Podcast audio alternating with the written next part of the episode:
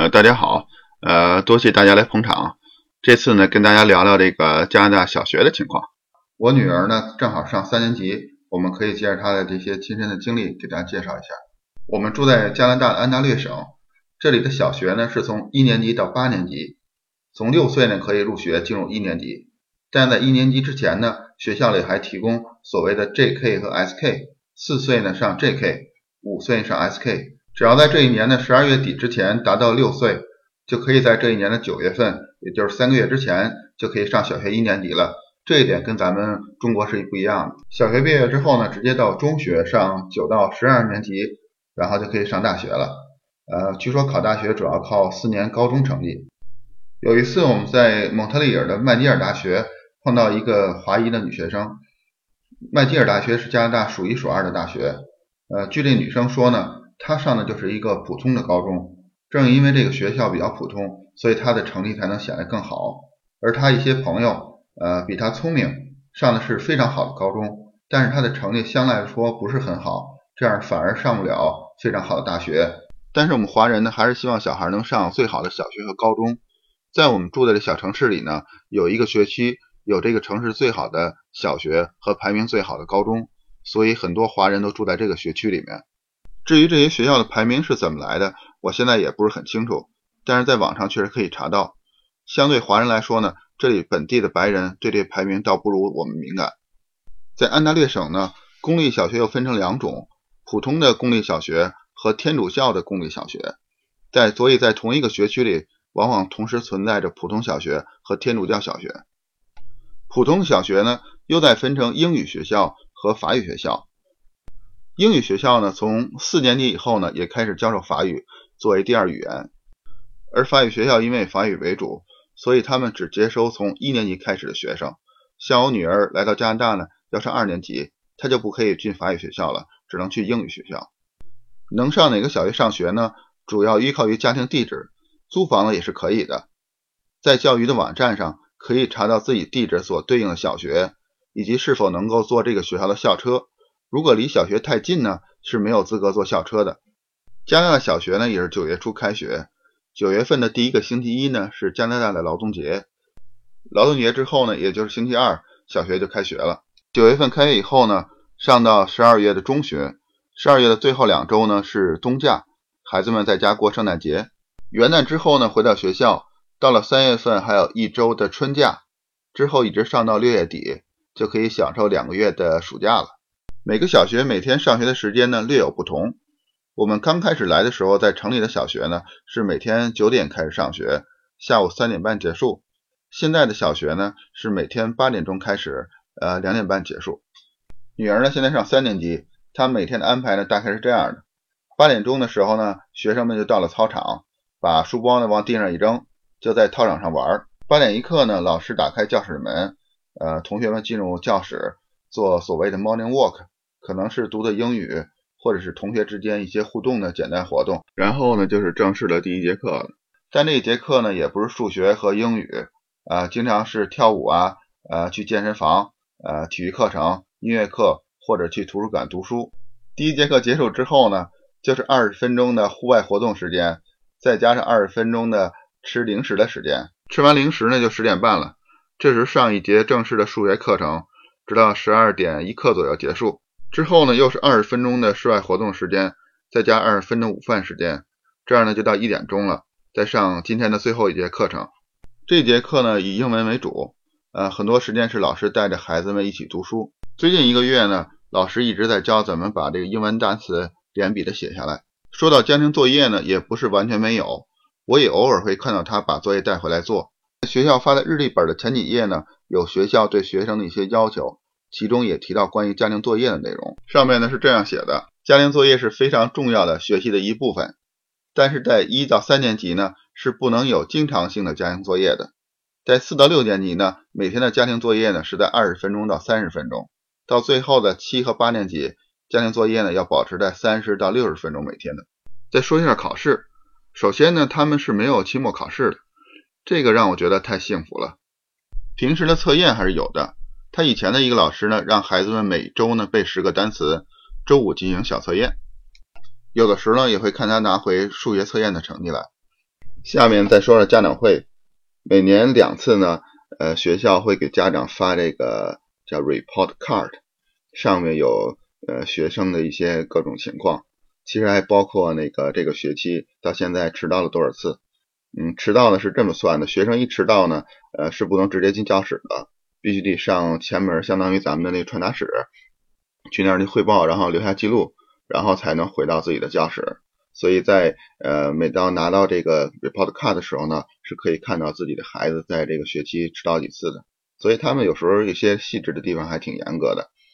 呃，这个拿到了 report card 之后呢，看到自己孩子对这学期的情况，呃，包括各方面。呃，跟咱们的呃这些在中国国内也应该差不多，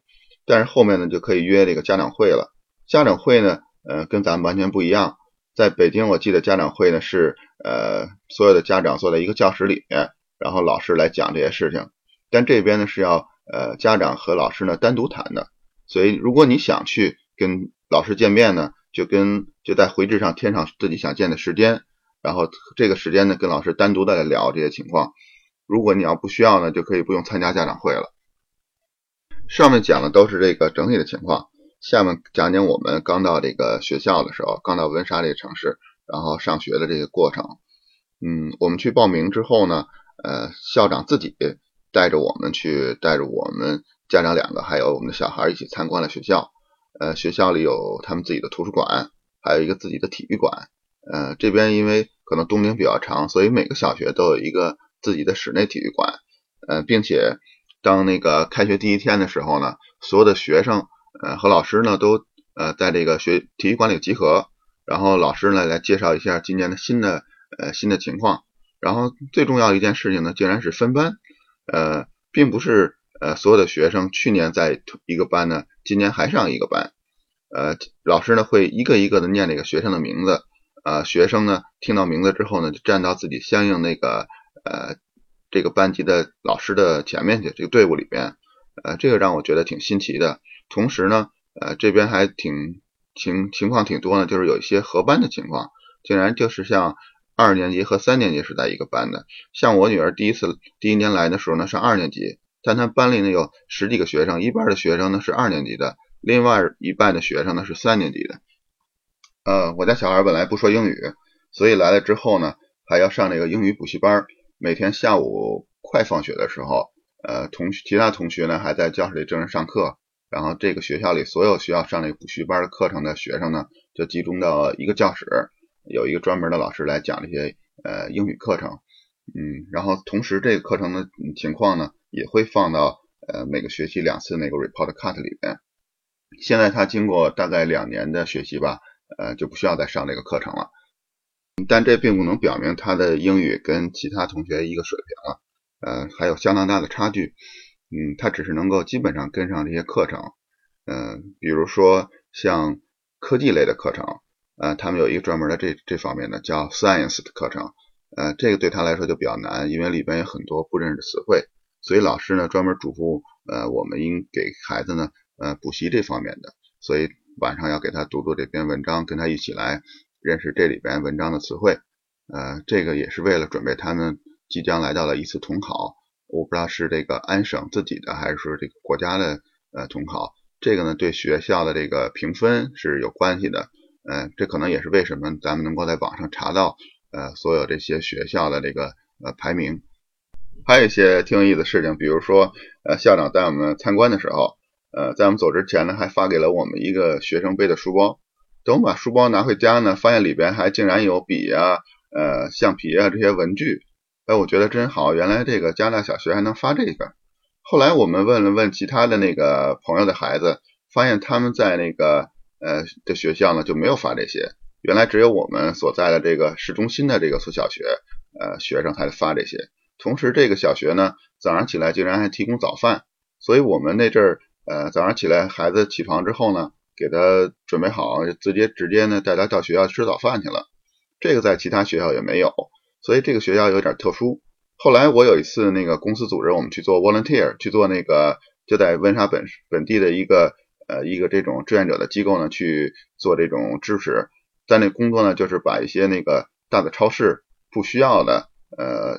没有过期，我不知道是不是已经过期的这些食品呢，给它分选，呃，再打成包装，装到小包装里，再发到那个需要的人里面。同时呢，呃，当时有一个工作人员就告诉我，他们会把这个食品的一部分呢发到我女儿所在的那个学校里面。呃，这个时候我才明白呢，原来这个学校呢，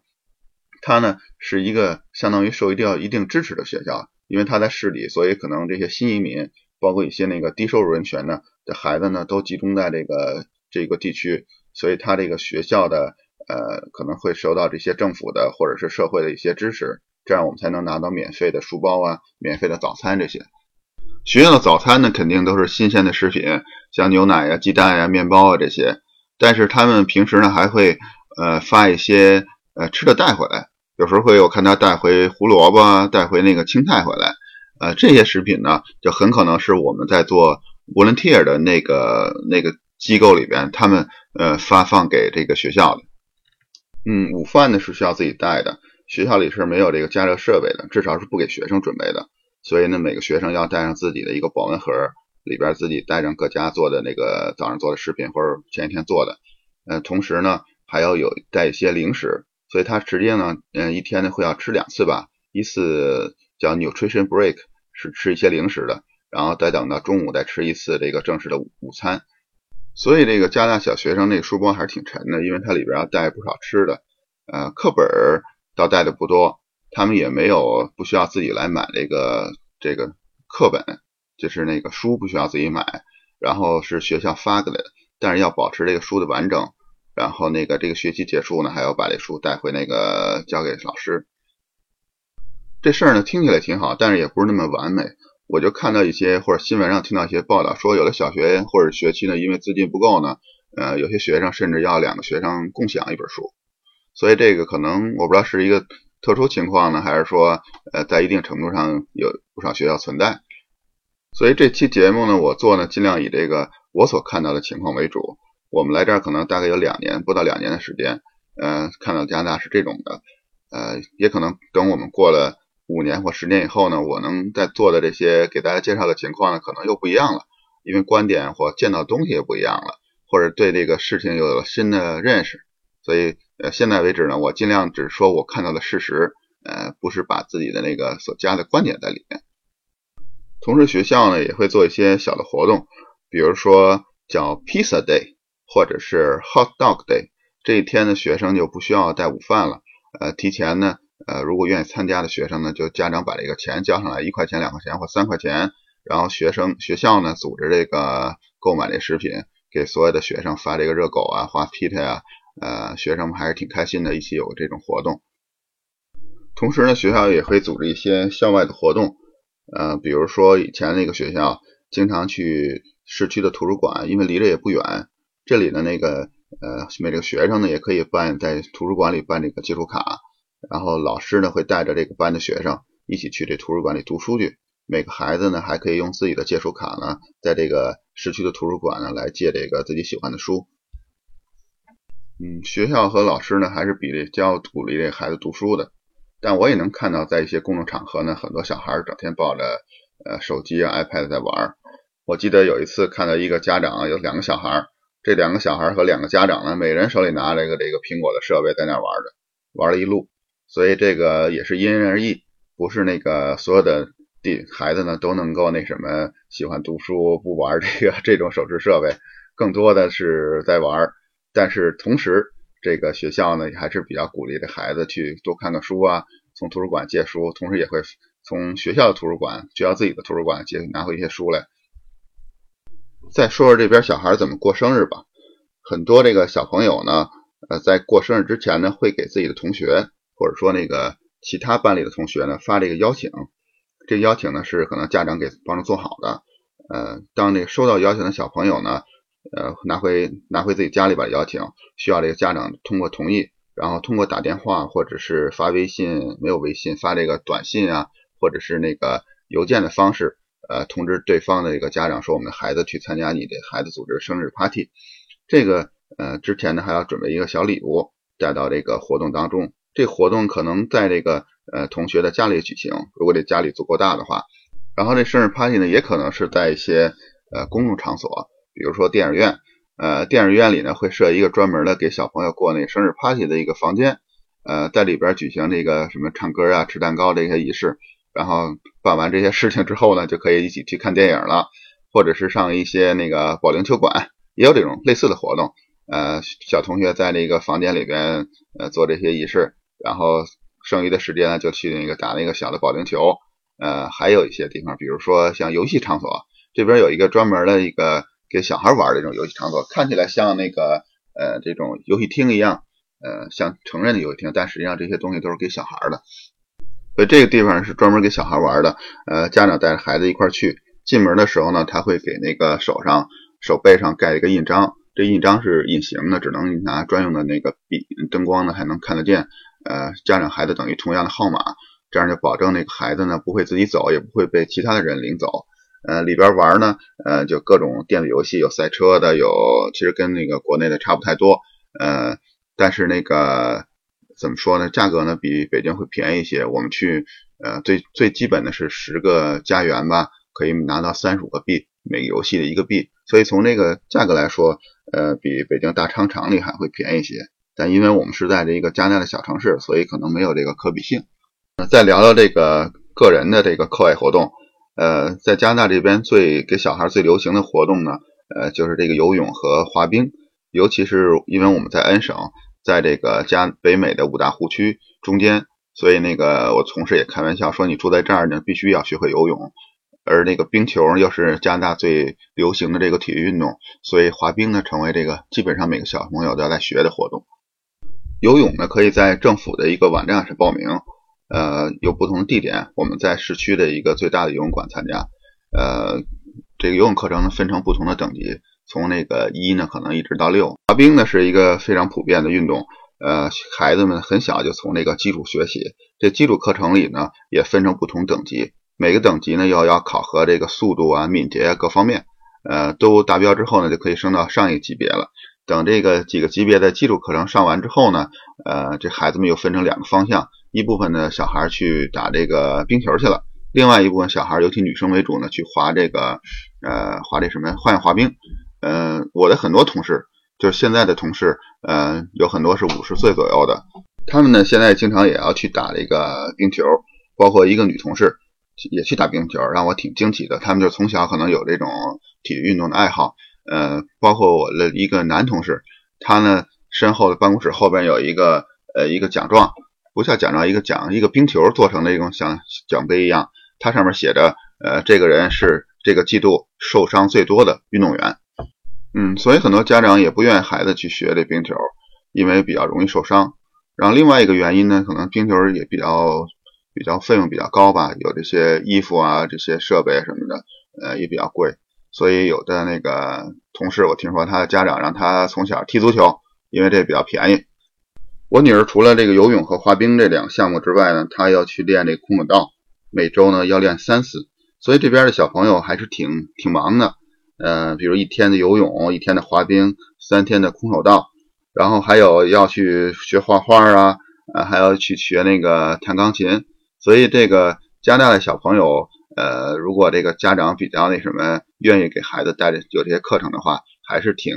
呃挺忙碌的每周。但是确实没有像国内的这些呃奥数班啊和这个英语班、语言班，呃或者是那些那个其他的这种专业的课程的班。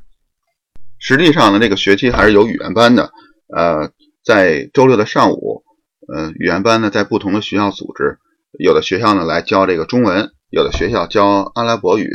呃，还有学校教其他语言。所以愿意学中文的学生呢，就可以报名到这个固学校呢去学中文。嗯，可能不是所有的学生去参加。嗯，以前我家小孩也参加过，呃，在这上也认识不少朋友。